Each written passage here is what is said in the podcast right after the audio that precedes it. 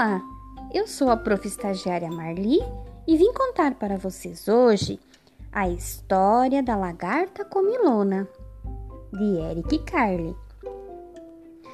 De noite, ao luar, havia um pequeno ovo numa folha.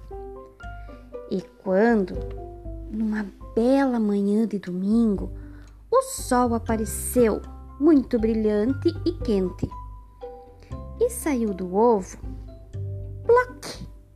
uma lagartinha esfomeada. E logo se pôs a caminho em busca de comida. Na segunda-feira, ela devorou uma maçã, mas não ficou satisfeita. Na terça-feira, devorou duas peras, mas ainda não ficou satisfeita. Na quarta-feira, devorou três ameixas mas ainda não ficou satisfeita. Na quinta-feira, devorou quatro morangos, mas ainda não ficou satisfeita. Na sexta-feira, devorou cinco laranjas, mas continuou com fome. No sábado, devorou uma fatia de bolo de chocolate um sorvete, um pepino, um pedaço de queijo, outro de salame, um pirulito, um pedaço de bolo de frutas, uma salsicha, um pastel e uma fatia de melancia. Nessa noite, teve dores de barriga. O dia seguinte era de novo domingo. A lagarta, então, devorou uma folha verde e logo se sentiu muito melhor. Deixara de ter fome. Estava realmente satisfeita e também deixara de ser pequena. Tinha se tornado grande e gorda.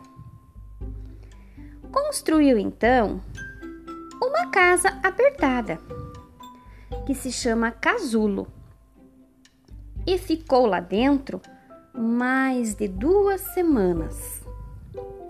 Em seguida, abriu um buraco no casulo, fez força até conseguir sair de lá para fora.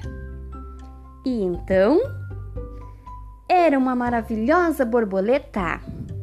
E colori colorado está este conto acabado.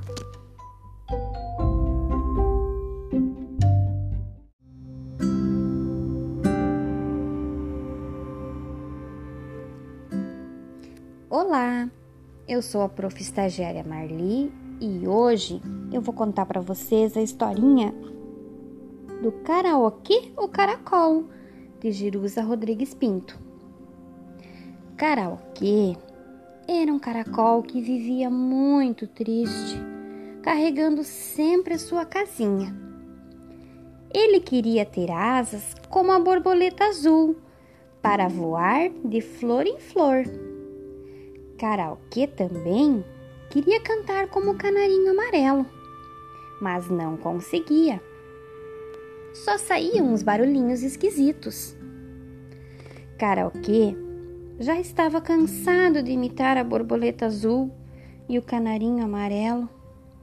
Ele nem achava mais gosto em comer os brotinhos verdes das plantas.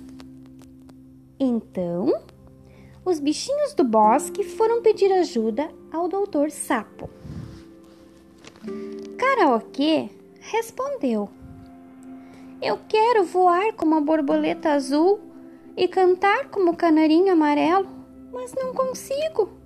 Só vivo carregando minha casinha. O doutor Sapo explicou ao karaokê. Deus criou cada animal de uma maneira e todos devem ficar felizes como são. E o doutor Sapo continuou: Você é que é feliz.